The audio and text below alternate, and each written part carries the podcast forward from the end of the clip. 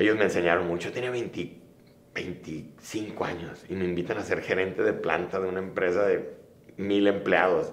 Si es 25, yo no estoy preparado, les dije, te vamos a preparar. Lo más importante que traes tú es la actitud, tus valores. Entonces te enseñamos y la actitud y tus valores son los que van.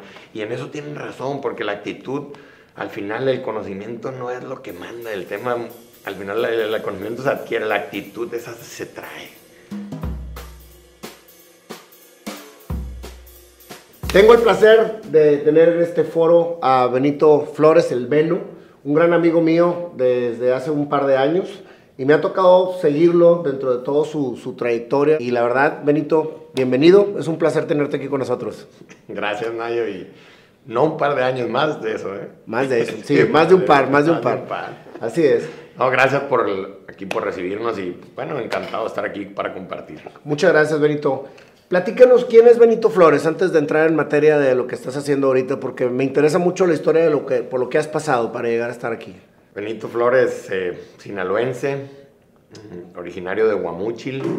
De Guamúchil, sí. De Guamúchil, Sinaloa, donde allá Pedro Infante, ¿no? Ana Gabriel. Ah, pues sí, es cierto, de allá es Pedro, Infante. Así es. De allá, allá crecimos hasta los 14 años. Mm, soy padre de familia, dos hijos, Eugenio de 6, Mirando de cuatro. Un día que ven este video, ahí les mando saludos, los quiero mucho. Soy ingeniero mecánico de profesión. Em, ingeniero, eh, ahorita estamos en la parte de un doctorado en biomédica. ¿Quién soy? Soy un chavo alegre, muy contento, me gusta divertirme. Me considero alguien que tiene balance, hago deporte por salud. Siempre toda mi vida he estado vinculado al deporte. Yo al, todo se lo debo, digamos, al deporte. Al deporte. ¿Creciste en Guamuchil? Crecí en Guamuchil hasta los 14 años. Hasta los 14. ¿Y siempre has sido deportista? Siempre fue béisbol, fútbol, béisbol, fútbol. Sinaloense, fútbol, más béisbol. A mí se me dio más el fútbol. 14 años mis papás me dicen, mm, Guamuchil, vámonos a estudiar a Culiacán la prepa. Yo era el más chico de cuatro. Un hermano, dos hermanas. Mm, y yo, yo soy el más pequeño. La historia está padre porque, bueno, son cosas que te va a llamar la atención este dato. Yo vengo de una familia, de mi, la de mi papá, 19 hermanos. ¡Hala! Y yo soy el nieto. allí en Sinaloa se dan mucho los niños, ¿verdad? 19 hermanos, de una familia inmensa, inmensa. Qué padre, qué bonito, ¿no? Yo creo que... Las reuniones familiares no, puede haber invitados porque ya no hay más, ¿no? Entonces, eh, yo soy el de los nietos, soy casi el último, el más joven. Entonces, mi papá es de esa familia, es el 19 y pues mucha familia, muchos tíos, entonces se crece bajo un nicho familiar muy, con mucho conecte. ¿No tenían problemas en armar ahí los juegos de béisbol entre ustedes, no? Mis compañeros se vuelven mis mejores amigos, los primos, ¿no? Claro. Entonces, eh, crezo bajo el deporte, luego yo me voy a Culiacán, sigo jugando fútbol en, la prepa del TEC, mis papás hicieron un esfuerzo por enviarme al tecnológico desde la prepa, porque en Guamuchil sí hay prepas, hay todo, pero ellos le apostaron a la educación. O sea, y ahí yo estoy muy agradecido. Ahora, ahorita te platico unas historias que acaban de pasar esta semana, porque fui a Sinaloa a que me entregaran un reconocimiento como sinaloense distinguido y, y nos recibieron ahí los presidentes municipales y de Guamúchil y y el gobernador y, ay, ahorita te platico, pero al final es, es, deporte, es deporte, mis mejores amigos están vinculados, vienen del deporte, tanto en Cubamuchil como en Culiacán y como en Monterrey, que luego me vine a estudiar acá en el 90. O sea, ¿te fuiste a estudiar la prepa Culiacán? Sí. Y ahí este, terminaste la prepa y después ya te viniste a Monterrey. Sí. ¿Qué estudiaste de carrera en Monterrey? Ingeniero mecánico Ingeniero mecánico, ok. Eh, entonces nos venimos para acá. Yo formo parte del equipo representativo en la prepa de Tec de Culiacán, de Monterrey, en Culiacán. Y juegas, ya sabes, los intercampus y Guadalajara. ¿Jugás fútbol? Fútbol, defensa central. Defensa central, a veces contención, zurdo, naturalito. Eh, y, bueno, y luego venimos para acá y acá en el Tec de Monterrey, en la universidad, me ofrecen. Allá yo tenía beca por estudiar porque en Sinaloa no hay un presupuesto de becas deportivas así elevadas. Entonces, cuando yo vengo acá, acá sí me otorgan beca deportiva de excelencia. Esas quedaban de, siguen dando del 90%. Y, y juego becado. Entonces, vengo acá y juego becado y, y, luego me ofrecen beca de maestría. O sea, que estabas enamorado del fútbol en aquel entonces. Todos los días. Todos los días, tres horas en el fútbol, tres horas.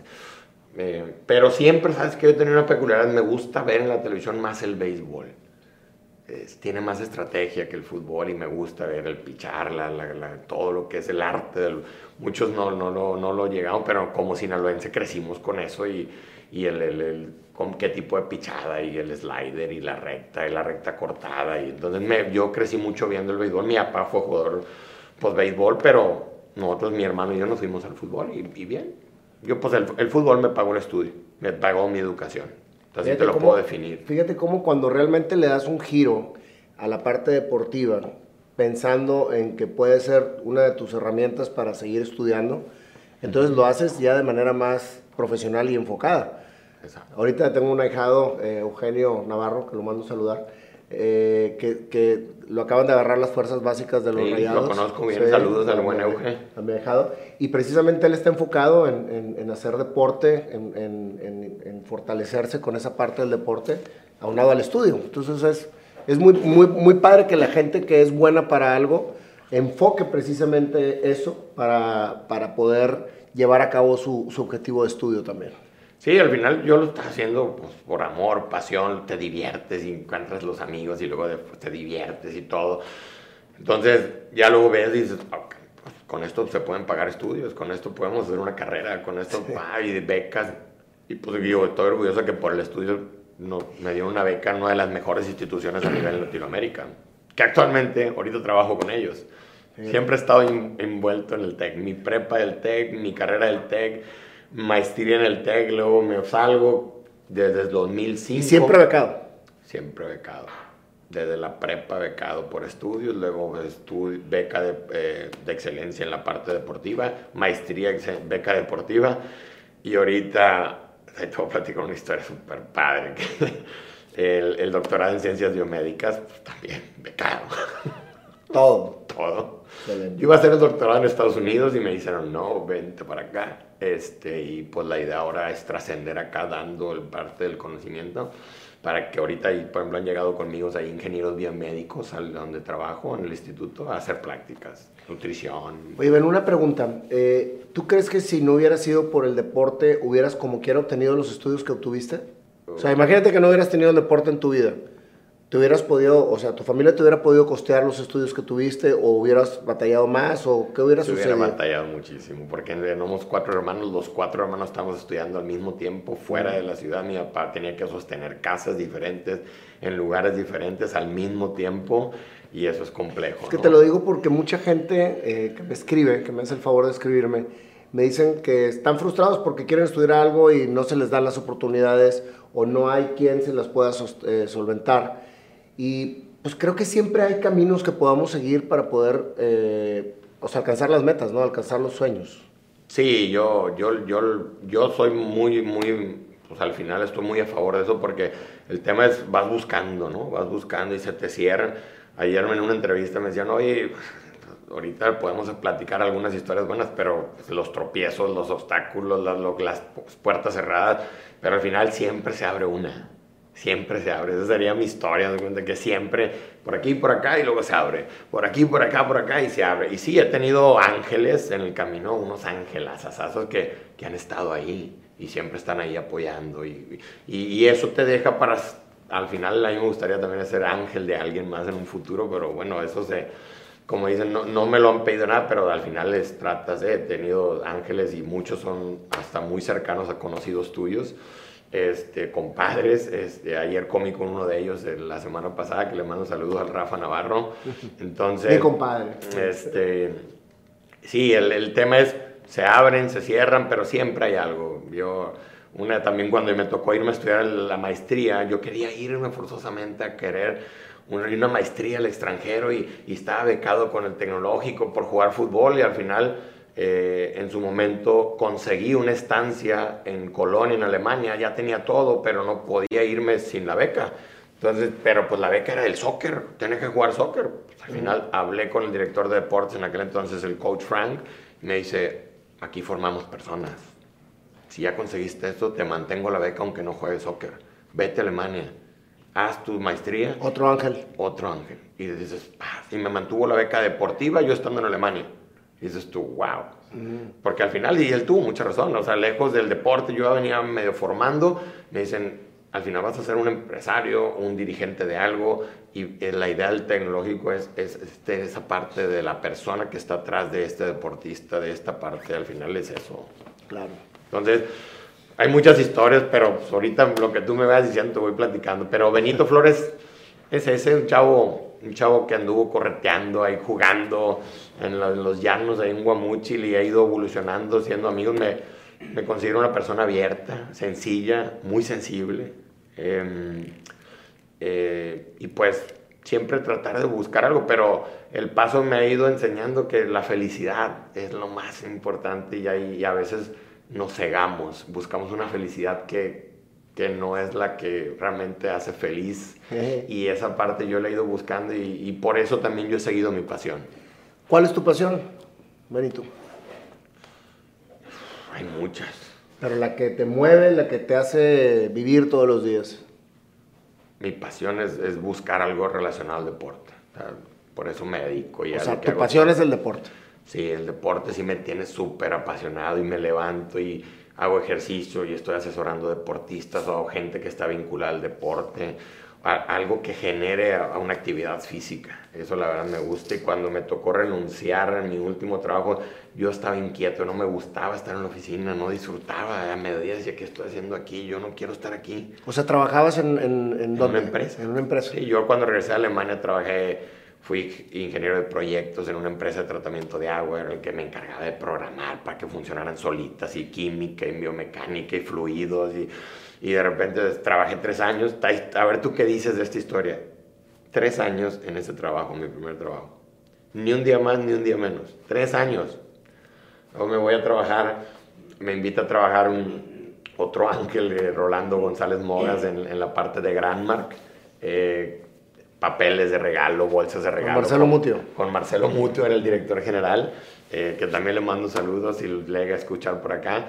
Ellos me enseñaron mucho, tenía 20, 25 años y me invitan a ser gerente de planta de una empresa de mil empleados. Si es 25, yo no estoy preparado, les dije.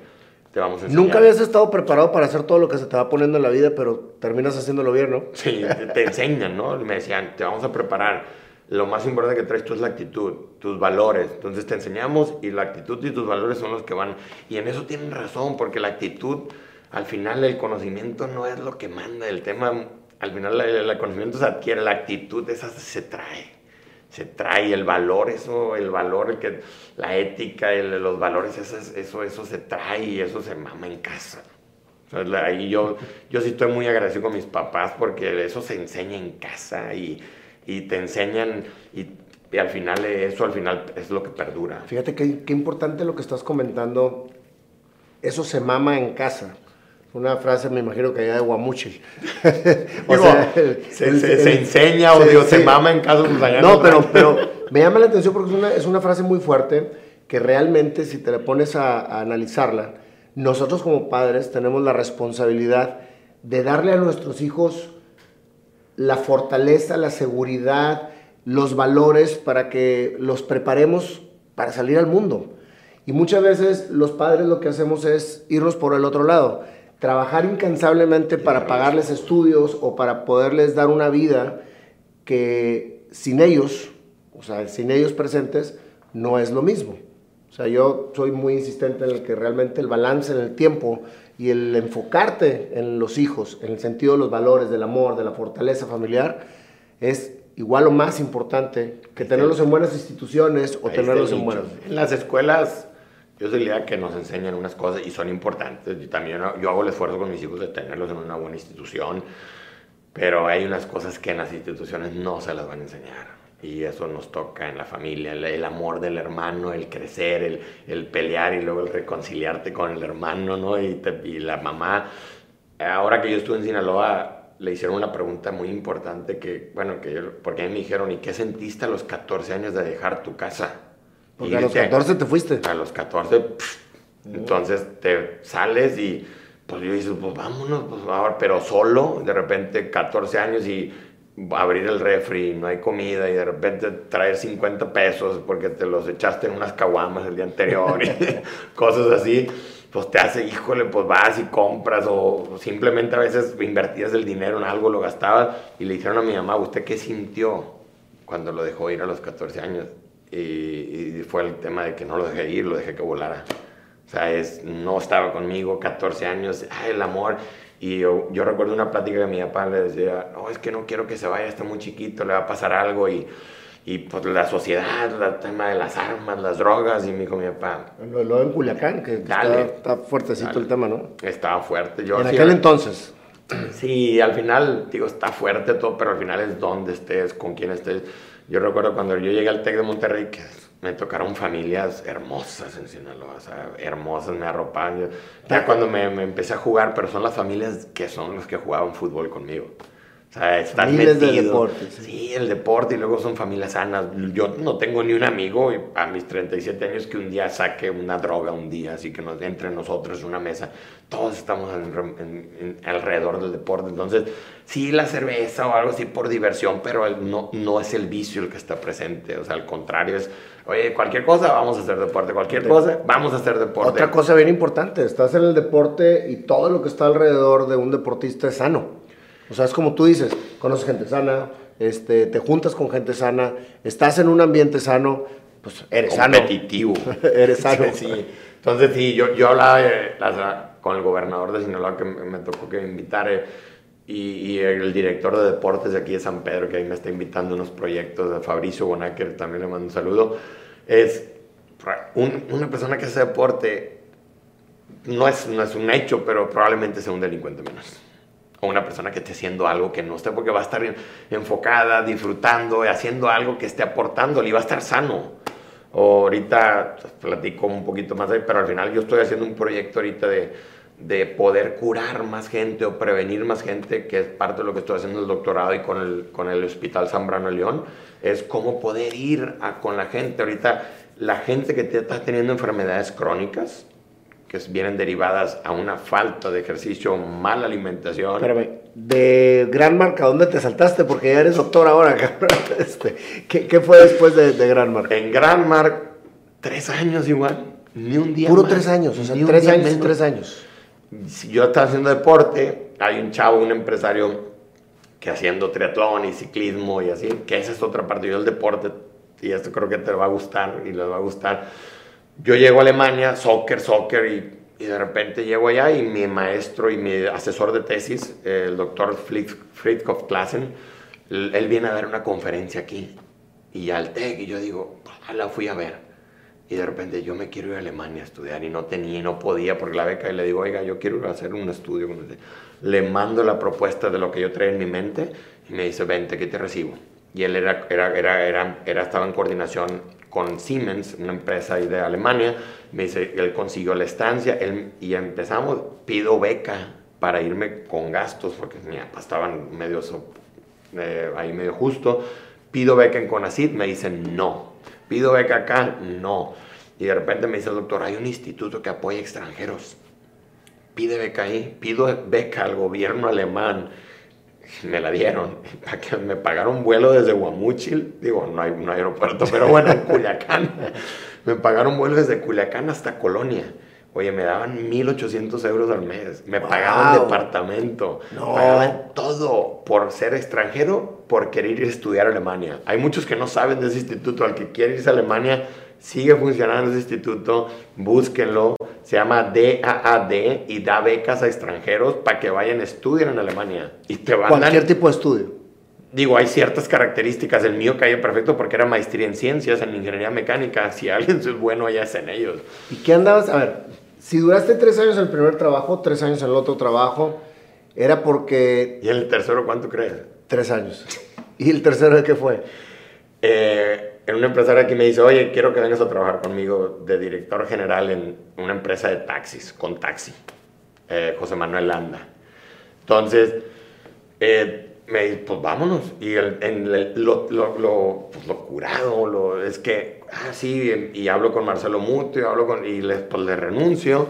Y había muy buena relación y de repente... Es que ya habían llegado los tres años, pues, tenías que renunciar. Pero no sabía yo. Pero yo dije, pues me ofrecen dos años y pico y en la negociación y el último de trabajo, pues exactamente tres años. Ya les dejé un amigo ahí, que fuera eh, un amigo que estaba conmigo en el soccer, llego y, y lo recomiendo acá. El que me recomendó a mí en esa compañía, de igual modo, pues al final pues, este, es muy sencillo. Yo llego a trabajar de Alemania y un chavo que estaba conmigo en soccer aquí en el TEC, un hermano de él, amigo del dueño, me dice, hey, te vamos a hacer una entrevista para que trabajes. O sea, el amigo del fútbol me recomendó con él. Después me habla otro amigo y me dice, oye, es el hijo del dueño de Granmar, no, perdón, el, el, el yerno, se casó con una chava de aquí, Esther González, se casan y me dice, mi, mi suegro ocupa una persona como tú, amigo del representativo de soccer. Entonces, a mí me recomienda y otra vez me contrata. Ahora en los taxis. En- y en los taxis me contrata la parte de José Manuel Landa, me dice, vente a ser director. Yo no soy ser, yo no soy director general, pero lo vas a hacer, me dice, yo te voy a enseñar.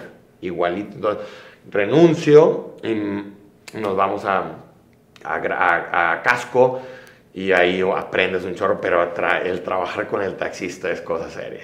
Un negociador nato, o sea, Claro. 1500 taxis, hay unas historias padrísimas. Y casualmente después de ahí, tres años. Exactos. Tres años, tres años, tres años. ¿Por qué crees, Benito, que siempre eran periodos iguales?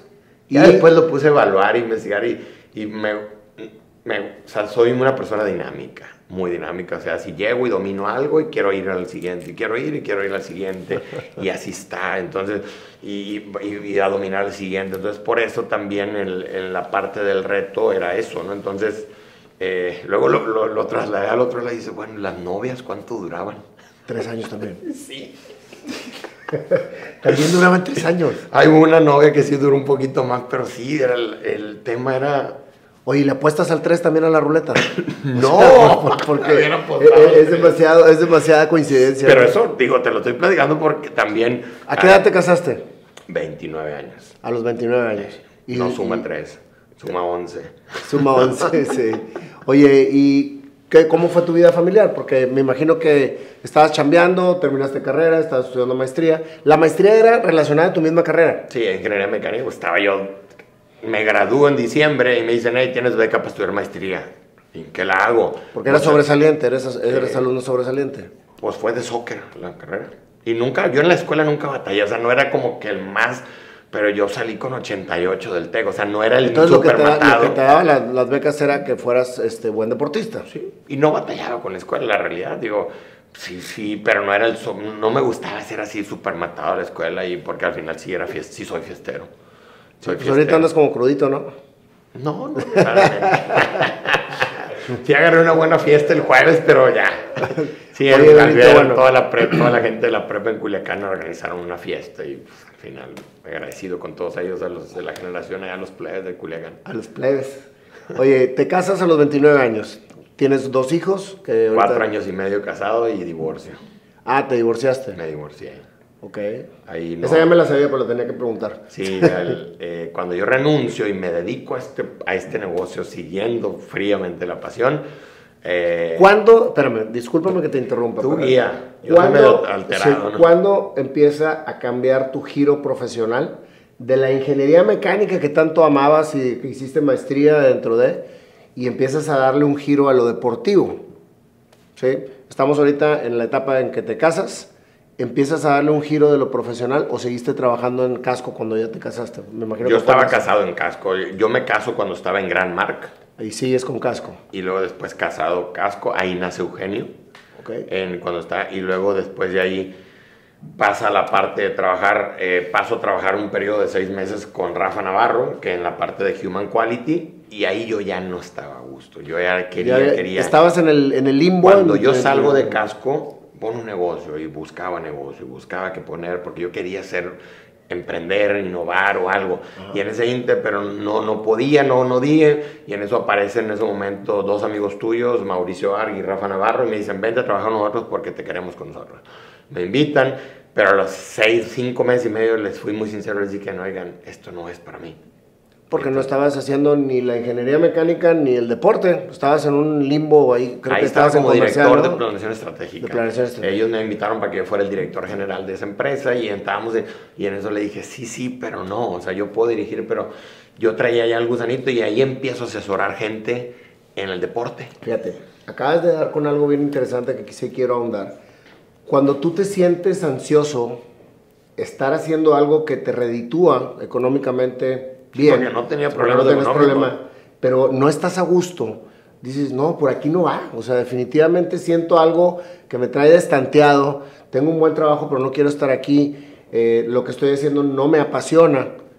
Eso es precisamente lo que genera la pasión que te está hablando. Que te está diciendo, hey, por aquí es. Y eso es lo que señales. destantea y lo que, lo que te hace sentir como que este, inestable, ¿no? Pero no es una inestabilidad. La gente me dice, es que me siento ansioso, me caen depresiones muy fuertes porque estoy frustrado con lo que estoy haciendo, no me gusta lo que hago. Digo, ¿y qué te gusta hacer? Es que a mí me gusta pintar. Ponte a pintar. Pintar. O sea, así de simple. Responsablemente, ¿verdad? O sea, dices tú, yo traigo mi trabajo, pero dale también tiempo a la pasión. Entonces, empiezas a dar asesorías. Antes de renunciar yo dije, bueno, voy a asesorar uno, voy a asesorar dos. ¿En qué asesorabas, Benito? En- los asesoraba corriendo, que corrieran un 10K, que bajaran un poquito. Yo no era nutriólogo, no era nada. Al final me decían, oye, tú eres bueno para el deporte, que también eso está mal aquí en México. ¿eh? Muchos piden asesoría al que es bueno para el deporte. A mí me empezaron a pedir asesoría y también fue una parte de lo que nació, pero pedimos asesoría al que es bueno en algo y no necesariamente el que es bueno en algo, haciendo algo, es, es, tiene la preparación para asesorar. Yo ejecutaba el triatlón, el correr, la bicicleta lo ejecutaba bien. Y me empezó a buscar gente por eso, porque ganaba y aparecía en la tele, en la tele, en, los resultados, en los podios. Y de repente, oye, eres bueno, prepárame para correr un maratón. Y yo me aventé, pero de- eso me llevó a cambiar lo que estoy haciendo ahorita. Yo, yo no estaba preparado para asesorar a alguien, me estaban pagando y literalmente yo me sentí un poco mal porque se me están pagando por algo que estoy literalmente adivinando. Y porque soy Pero bueno. no lo adivinabas, ya lo traías tú en la sangre, te estaba empezando a brotar, pero, haz te capacitaste para hacerlo luego dije, yo correctamente. tengo que capacitarme para hacerlo correctamente. Y, pero dije, eso es lo que yo quiero, lo que amo, vámonos por ahí. Encuentras tu pasión, sabes que por ahí va y te capacitas. Y, ah, Eso es lo importante, porque muchas veces dices tú, no, pues yo quiero pintar. Y pintas bien mal, güey. Pero pues te gusta pintar. Claro. Pues entonces métete a clases de pintura para que termines pintando muy bien. Y yo encontré una parte, quise capacitarme aquí en México y no hay. Entonces tuve que empezar a ir al extranjero. Y también te becaron. No, ahí sí era. Ahí no te Ahí becaron. sí tenías que, que invertirle. Pero como tenía flujo, como tenía, empecé. Y esta historia está bien padre porque cuando yo digo, pues de repente ya tengo 32 personas que asesoro. Ni una de Monterrey, todo online, con una plataforma y me pagaban, ya caía Y ya mi estabas cuenta. ahora sí instruido, ya no adivinabas. No, eso seguía yo trabajando en y seguías adivinando. Sí, o sea, yo decía, "Ah, corre tanto, corre hace esto. Pero eso me despertó mucho de que, híjole, si lo quiero hacer bien, tengo que hacer esto para hacerlo bien. Y si quieres trascender, tienes que hacerlo bien y no dejarlo en- un poquito en el limbo. Entonces, por eso también. Pero imagínate estos 20 días que viví. Llego con, con el director general del negocio y le digo, oye, gracias, Por pero por- ya me voy a, voy a emprender. Y al- en vez de, al contrario, vamos, te apoyo, cuentas conmigo. Y ha sido uno de mis principales asesores en cuestión profesional. Luego, el, el- el otro socio que él no labora, voy y le renuncio. Y, me, y, y en ese momento yo había tomado la decisión de Estás irme- hablando de Human Quality. de Human Quality. Quality. Yo, yo me voy y, y hablo con mi esposa, y en ese momento era esposa, ahorita es ex esposa. Le digo, vámonos a vivir a Culiacán. Allá hay un proyecto, todos mis clientes están allá. Vámonos y vamos allá, somos de allá, vamos a crecer. Preparamos casa, ya se fue ella, buscó casa, rentamos casa, todo. Y de repente llego con Mauricio le renuncio. Y me dice, Mago, no te vayas. Yo tengo un negocio que quiero que me ayudes aquí. Y es del deporte. ¿Y cómo? No. Ya con todo rentado ya y todo. Yo llegaba a mi casa, que, estás, que en ese momento vivía cerca de aquí, y todo un equipo ahí de muchachas y mi ex esposa empacando, y yo no sé si me voy a ir. Y en eso yo hablé, me acuerdo, con un padre, con un padre y con las personas que me asesoraban y decían, no le digas nada hasta que tengas la decisión, la vas a matar, que ya esté haciendo todo. Entonces, eso me recuerdo fue al principio de diciembre, la mudanza pasaba el 20 de diciembre por nosotros, ya estaba todo planeado.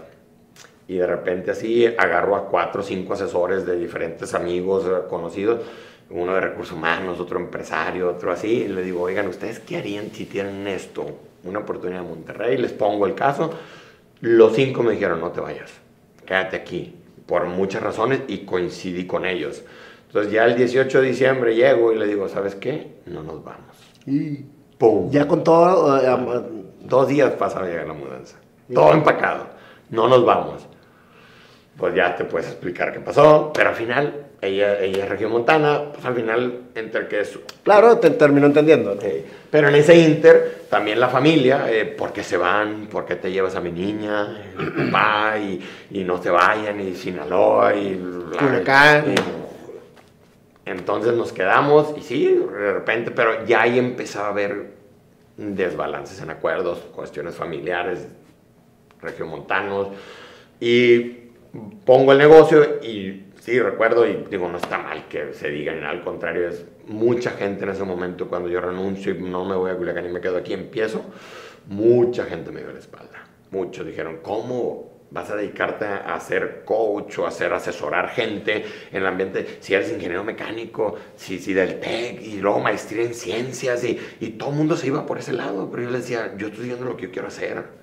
La Si pasión. Es, si es, si, si, si el TEC, si mi papá, ellos me dijeron es, sé feliz, sé busca, y es que el dinero, y sí te voy a ser sincero, yo vengo de afuera, pero aquí en Monterrey muchos, no quiero decir que todos, están obsesionados con el dinero, con el, ser yo el mejor empresario, y de repente mucho, perdemos mucho la esencia de, del amor, de la felicidad, y, y el, dinero te da algunas cosas, pero al final de cuentas no, no te da la felicidad full te, te, te aporta algunas cosas, pero no. Yo me ha tocado estar con muchas personas acá, sobre todo aquí en, la parte de San Pedro o conocidos acá que, que, que quieren basar la felicidad en el dinero. Y, y, se- y yo los veo muy, muy perdidos a muchos. Que desde mi punto de vista no me meto, pero sí veo que el, que, que el centro de la felicidad, y como te lo digo, a mis 37 años, me ha dado el, el, el, placer de decir, hey, sí, el dinero es importante, pero es, es una parte de la ecuación. No es la ecuación, no es, no es la variable que aporta. Yo lo, más. yo lo vería más como una herramienta que te da un sustento, pero finalmente no es lo que compra la felicidad, no es lo que compra lo- la pasión que tienes que realmente Definitivo este, sí. hacer y lo que te hace feliz. Sí, entonces Empezaste, y empezaste y, ahora sí, la mecánica, las ciencias y todo lo que habías estudiado, lo envolviste para regalo y lo dejaste en una esquinita y empezaste una nueva era de tu vida, la era del deporte, que era lo que te Pero no lo puse en un regalo. Porque luego eso te prepara mentalmente. Cuando yo iba a mis primeras capacitaciones en Estados Unidos, esa parte de ser ingeniero, el ingeniero pues, al final te ayuda a entender sistemas, a entender cómo se conjugan varias cosas que son aisladas al principio con conjunto. Y ahí es donde está el ser humano.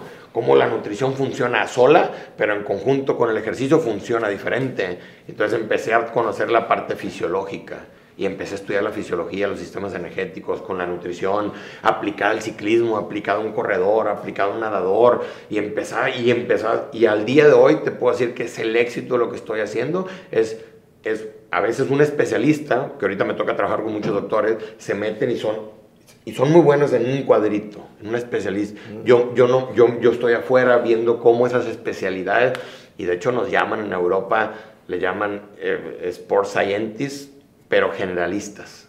No somos especialistas, sabemos varias ciencias, juntarlas y tomar decisiones. Eso es todo lo que está pasando. Porque a veces un nutriólogo per se no sabe qué pasa fisiológicamente hablando. Entonces, todo lo que estudiaste Nunca lo guardé, ha No. estado presente. siempre te- es la base precisamente de todo lo que estás Me ha ahorita ayudado aprendiendo. rotundamente el ser ingeniero, el- la, formación que tuve en la prepa y, el- la parte de la carrera. eh, siempre he estado ahí para que ayudara a tomar decisiones, pero ahorita por eso es biomecánica. Muchos me dicen, ¿y eso qué? Yo ni siquiera la había escuchado esa palabra. Pues al final, el ser ingeniero mecánico, yo tengo toda esa base, toda esa preparación, y luego cuando me meto a estudiar el ser humano, pues se conjugó todo eso perfecto. Y por eso es biomédico, al final mecánica, Fíjate. bi- biociencia, mecánica, biomecánica, al final es...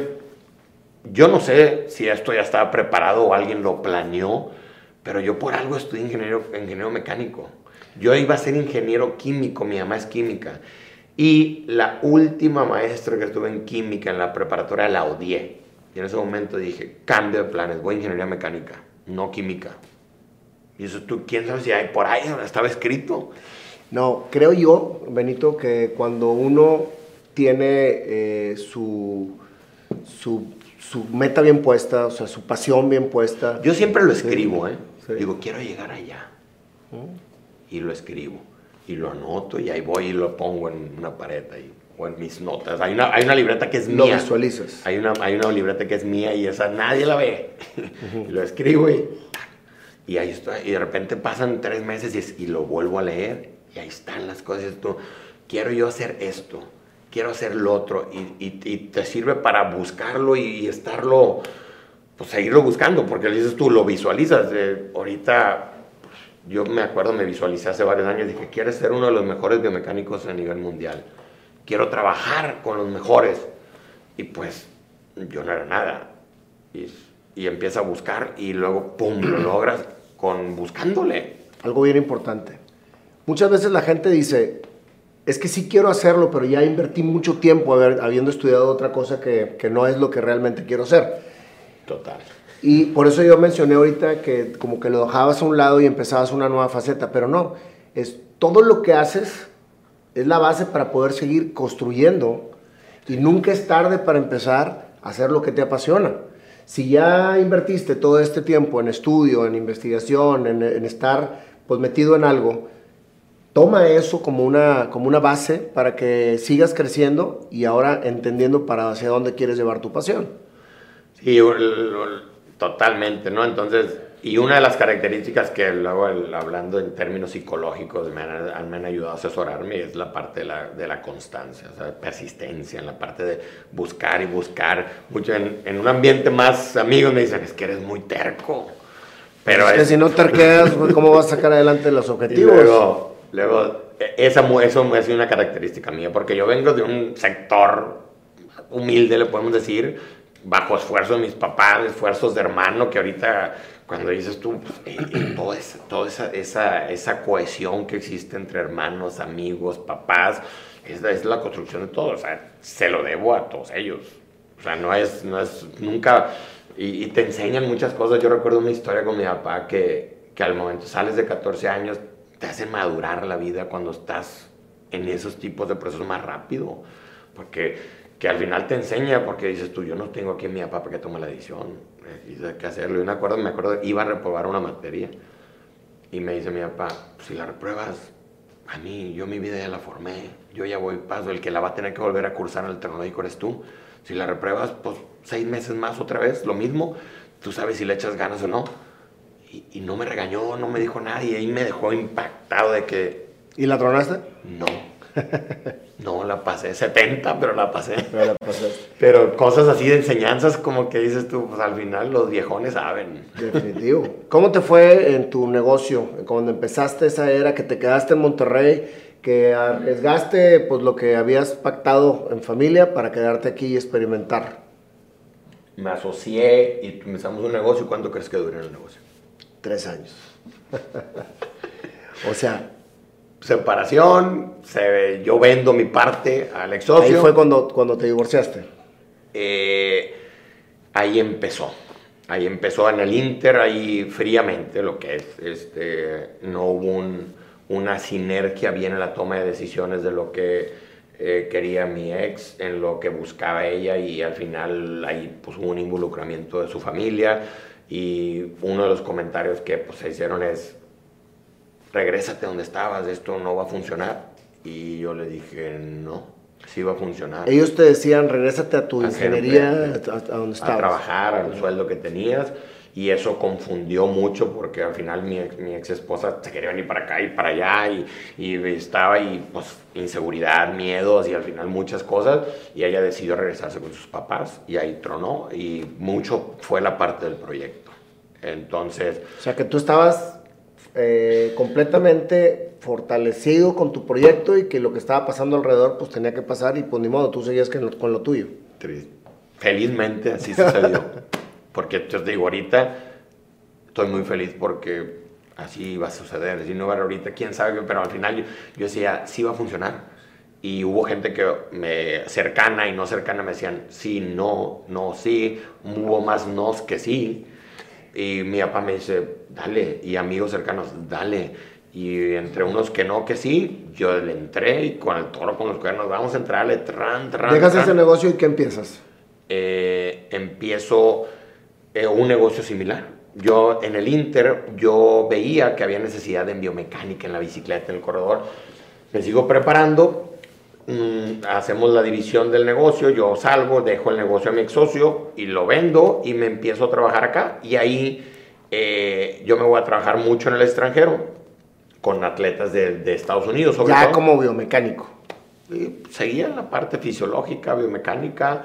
Eh, ahí no hacía nutrición, no hacía psicología, no era mucho estaba incursionando en la parte de la biomecánica aplicada al ciclismo y empiezo a capacitarme en California, en Colorado y ahí empiezo a conocer muchos americanos que estaban muy metidos, empresarios y en universidades y después de ahí pues se abrió la puerta de Europa, pero me metí mucho en negocio y pues, en ese negocio se llamaba entonces Bike Metrics porque era puro bicicleta aplicado a la... Pero luego ya empecé a ver y la, muchas me dicen es que pues, te vinculamos con más cosas, entonces le cambié el nombre y le puse Sport Metrics. Que es ahorita lo que tienes. Que es lo que tengo y eh, en ese inter fue el divorcio, en 2014, 15, si no me equivoco, y eh, la desvinculación con el ex socio, entonces la pasé mal. La pasé mal año y medio, dos años, mal, mal, mal, mal, pero, pero nada que no fuera a salir adelante y pues luchándole, eh, muchos, mucho necesidad, pues al final desacuerdos, los niños recién nacidos, nos separamos tuvimos una niña que se llama Miranda y nos separamos. Eh, fue difícil tanto para mi ex como para mí, pero nos separamos a las, si no me recuerdo, a las tres semanas de haber nacido la niña. A las tres, semanas. de haber nacido la niña, qué duro. Eh, ella se fue a vivir con sus papás y yo me quedé solo y ahí solo en la parte de diálogo se siguió todo el proceso legal, todo. Fue, fue una época que ya la viví, no se la hizo a nadie. Eh, pero al final somos seres humanos buenos, por eso nos enamoramos en su momento, nos casamos y el tiempo nos ha ido a la razón. El tiempo es el mejor juez de todo. Y al final es, todo el mundo me decía, yo lo que decía yo es, voy a seguir actuando con los valores, con lo que tengo. Con lo que te enseñaron en mucho Pero en ese momento no sabes cuánta gente dio la espalda, mucha gente. Y porque hay una, hay una frase que yo digo, cuando hay una separación de algo, los únicos que saben la verdad son los que se separaron. Cada quien cuenta su historia, pero nadie cuenta la verdadera. Cada quien lo, lo cuenta por cómo lo vivió, aunque sea verdad. Pero la completa historia, entonces toda la gente o todos los que involucran en comentar algo, comentan con lo que les llega. Y a veces mucho el, hacer juicios sobre eso, pues no está tan... Toda esta parte, toda la presión que estás este, sufriendo, bueno, con todos los cambios, ¿Te hicieron alguna vez dudar de dejarlo, eh, dejar a un lado el proyecto? Nunca, nunca. Por eso yo me desvinculé, todo. Yo, yo no estaba a gusto porque la sociedad a mí me, me rechazaba. Eh, mucho me rechazaba en, esa parte y dije, bueno, pues me voy a trabajar en donde no me rechacen, allá la gente me abre la puerta y fui metiendo regreso, regreso, regreso y, al día de hoy, tristemente, muchos de los que rechazaron ahorita están regresando y ahora me dicen amigo. Yo nunca te rechacé, compadre. Yo siempre creí, en ti.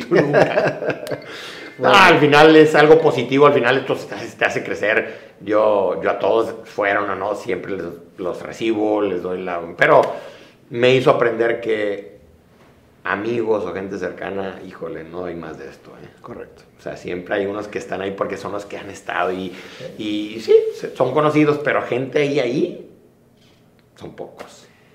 Benito, ¿En qué etapa estás de ese negocio? ¿Cuál es ahorita eh, lo que estás viviendo?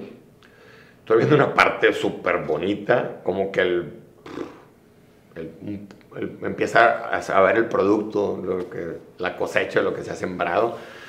Ha ido avanzando, eh, no me lo esperaba porque sí, me, me ha tocado trabajar en Europa, voy cuatro veces a Europa normalmente al año, Estados Unidos. El año pasado dormí más en el extranjero que aquí en México aunque tengo mis hijos aquí, el negocio que está aquí está en el Hospital Zambrano, estoy desarrollando investigación para la parte de la salud y el deporte, eh, sobre todas las enfermedades crónicas que vienen referenciadas a la mala alimentación, a una falta de ejercicio y eso se vuelven problemas emocionales y es lo que nos está generando ahorita un número muy alto en cuestión de mortalidad. Entonces a nivel mundial estamos varias gentes en proyectos para ver cómo poder ese tipo de enfermedades, prevenirlas. Tenemos el número uno de obesidad en el mundo, en niños. ¿Qué pasa con las mamás que estamos alimentando a los niños? Los hogares, tenemos obesidad. Entonces, eso si no lo cambiamos nos va a traer un reflejo en la adolescencia de esos niños y en la parte adulta mm, grave. Ahorita hay en el instituto que hay un instituto que se llama Sport Science Center que yo tengo el, gusto de dirigirlo. Hay un equipo de trabajo ahí de psicólogos, nutriólogos, biomecánicos. Eh, todo eso está en Zambrano. Todo eso está en Zambrano, igualito que como está en Europa, pero operado aquí. El que esté interesado, vaya, visítelo, es algo súper padre. El 80% de lo que realmente esas enfermedades producen viene por la mala alimentación. O sea, poquito ejercicio, 20% de ese efecto se ve con 80% de lo que somos en alimento. Lo que tú comes es lo que eres. Entonces, mucho viene de la falta de información, mucha falta o, o falla de asesoría. Entonces ahí es donde estamos metidos y eso aplica para un sedentario, una persona recreacional, un amateur y un profesional. A mí me ha tocado al otro día ayudar a un niño con parálisis cerebral. Eso, eso te lleva, te, te, lleva a otro planeta en la cuestión de felicidad. Es decir, yo una persona que no podía caminar, niñito, y de repente empieza a caminar. por tus apoyos. Gente que llega con Alzheimer, Parkinson, que no pueden caminar, señoras, y de repente las ayudas y empiezan a tener mejor equilibrio. Tuve una historia muy buena en ese Inter de un hijo de un empresario aquí muy bueno. Me llegan y me buscan. Él trae un problema visual y me dice, quiero correr un maratón. Y voy con 10 entrenadores y todos me han dicho que no voy a poder. Al final de cuentas, te voy a hacer el cuento muy largo, muy corto. Yo corrí con él a un lado, cinco maratones a nivel del mundo. París, Nueva York, San Diego. Y él no puede ver más que en dos dimensiones. No ve profundidad. Entonces el correr con él y el estar, trabajaba todos los días con él una hora. Y esa familia también me ayudó mucho. Todos los días una hora lo veía, desayunaba con él, lo ponía a entrenar y de perder, perdió cerca de 40 kilos en ese proceso, pero trabajé con él tres años y ya luego después dice lo que sigue, ¿no? Son etapas, pero ¿cuánto trabajé con él? Tres años. Tres años. Algo te está diciendo ese Algo, tres, tres trae algo y todavía no lo he podido definir o no me lo, pero ahí está. Platícame qué pasó, porque ahorita andas muy famoso en todos los medios con lo del Tour de France. Exactamente qué fue lo que hiciste. Yo hace cinco años en la búsqueda de tener un, buen servicio aquí, conocimiento, tecnología, yo quería tener aquí en México un servicio a nivel top. Que dije, quiero ser uno de los top en esto en el mundo. Me topé con unos alemanes en el Inter que es una empresa que se llama GBiomice, que al final yo les compro la tecnología este, y me empiezan a capacitar. Y ellos, yo estoy bien agradecido con ellos porque ellos me abrieron el mundo en Europa. Entonces, que es otro mundo al de América.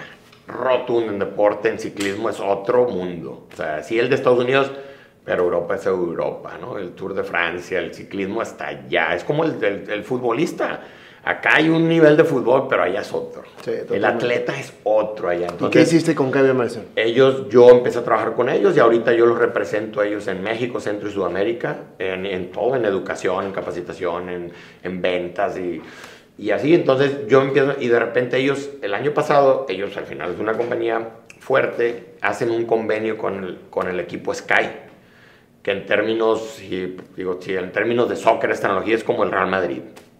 Es un, es un, equipo británico que trae presupuesto. Ha ganado los últimos siete Tours de Francia de los ocho. De los últimos ocho ha ganado siete, con cuatro diferentes deportistas. Ellos hacen un convenio de trabajar con ese equipo, son 22 ciclistas para asesorarlos y en esa parte, con esa compañía, empezamos a asesorar a todos esos ciclistas. Entonces, eh, a nombre de la compañía, ¿no? Este, no es Benito Flores, ah, no, es la compañía, yo formo parte, somos puros biomecánicos alemanes Pero y qué maravilla que ahorita estés metido como deportista pues en el elite del deporte mundial. En el top, top, sí, te hace aprender, te hace... Y pues bueno, la historia del Tour de France y todo, pues al final orgulloso de ser parte de ese equipo de trabajo y ese equipo de trabajo al final el, el relacionar, pero al final tienes que tener el conocimiento, tienes que saber utilizar esas cosas para poder estar, cuando te invitan, pues apoyar. Entonces, bajo ese escenario se vuelven las redes, los medios. Yo tengo trabajando ya mucho en esto, pero la, mediáticamente, pues acá en México no. Yo diría, me conocen más en el extranjero que aquí. No, pero aquí ya empezaste, pues ya ves que ya te invitó todo el mundo a reconocimientos, etcétera, porque finalmente estás dando el resultado que tu pasión siempre te llevó a dar. Sí, yo, yo doy capacitación. Aquí en México todavía no ha llegado. yo creo, salvo lo que digan ustedes, pero en algunas ciencias, yo he hecho algunos cálculos como 15 años atrás estamos. Acá todavía no ha llegado. Yo, yo traigo un reto de meter todo ese conocimiento acá. Eh, Estados Unidos ya estamos haciendo eso.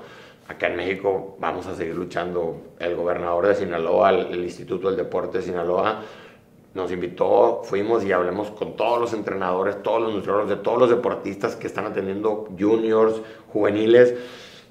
Estamos en pañales, bien, bien. Pero es una gran oportunidad porque tienes, tienes un camino inmenso a seguir. Ahí hay una, una, una área de, de, educar, de ejecutar, para que lleguen esas personas el deporte y al final volvamos otra vez a lo mismo, que hagan lo que les guste, pasión, salud, no delincuencia, etcétera, formar personas que al final son los que vienen y van a decidir cosas por el país. ¿no? Entonces, ese reto es el que traigo ahí, terminar el doctorado en biomédica, eh, seguir trabajando ahí en el Hospital Zambrano León en coparticipación con el TEC de Monterrey, muy, muy, muy, voy a regresar a dar clases, es otra historia que no supiste, que no te platiqué. También eres maestro. Di clases cinco años en el TEC en biomecatrónica, entonces ahora me están pidiendo que vuelva a ser maestro, pues le entramos, eh, dicen que hay la mejor manera de compartir algo es enseñando.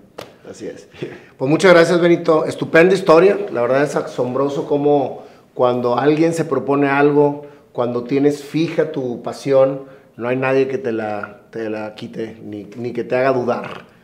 A mí eso pasa, eso es lo que ha pasado. ¿no? Entonces, sí, ahorita vivo una, estoy viendo una etapa ideal, muy balanceada, muy feliz. Me levanto feliz todos los días, bien, bien feliz. Entonces, eso hace que el, que el ritmo de vida y el, la felicidad esté Balanceado. al millón.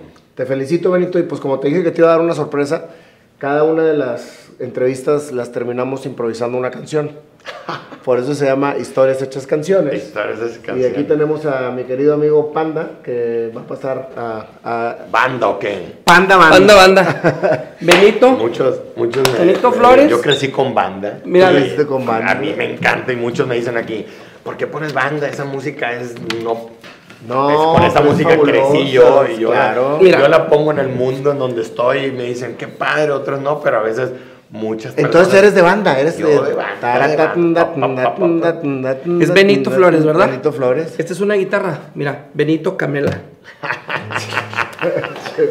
Esa broma toda la vida Toda me la han hecho. no Pero es con la seguir. guitarra, con la guitarra. No te la habían hecho con la guitarra. A ver, ¿cuál Vamos es a la ver, sorpresa? vamos a ver qué sale. Yo fui Improvisado aquí. Ah, pues canta. Pero no, cuando me cambió la voz me corrieron del coro. en la Pero tienes voz, tienes voz como de Lalo Mora, así Sí, como de... pero, no, pero yo estaba y te cantaba padre y a los 13 años me cambió la voz. El chavo de la música me corrió de la secundaria, del coro. Ya no, Claro. y de ahí mi voz se volvió un desmadre. La voz de Chalino. La voz de Chalino. De Guamuchil, Sinaloa, deportista y correlón. Con una gran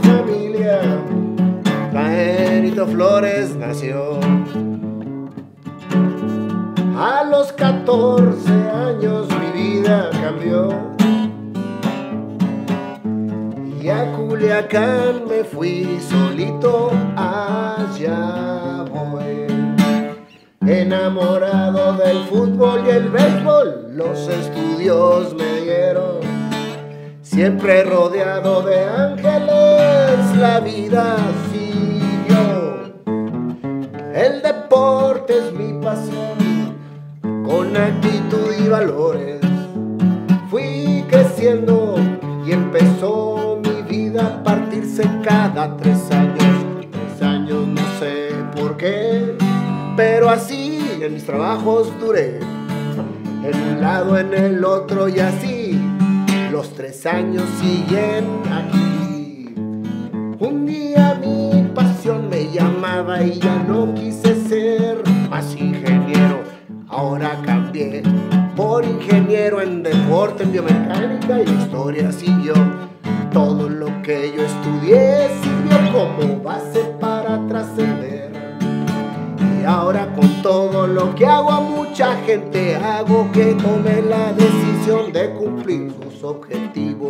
haciendo lo que le toca hacer con la biomecánica-.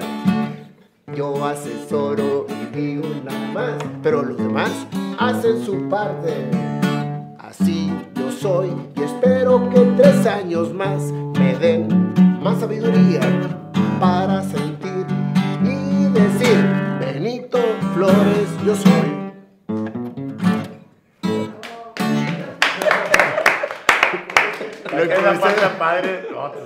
Lo pro- pero lo ¿sabes cuál es la parte padre que volviendo a los tres años? En este trabajo ya duré más de tres años. Ah, ya se cumplió, ya, ya se ya rompió. ya se rompió el- lo que a hacer por vida. Muchas gracias, Oye, Benito. te la rifaste. Oye, aquí sale así. Te la O sea, rifaron. por eso mi pandita siempre conmigo aquí me, me, me echa el tono. Oye, es el primer corrido que nos aventamos, ¿no? O sea, sí, porque siempre han sido más roquerillas y todo. Muchas gracias, Benito, por habernos dado este tiempo. La historia magnífica como me la imaginaba y todavía me sorprendes más. Te conozco y cada vez que platico contigo te conozco más.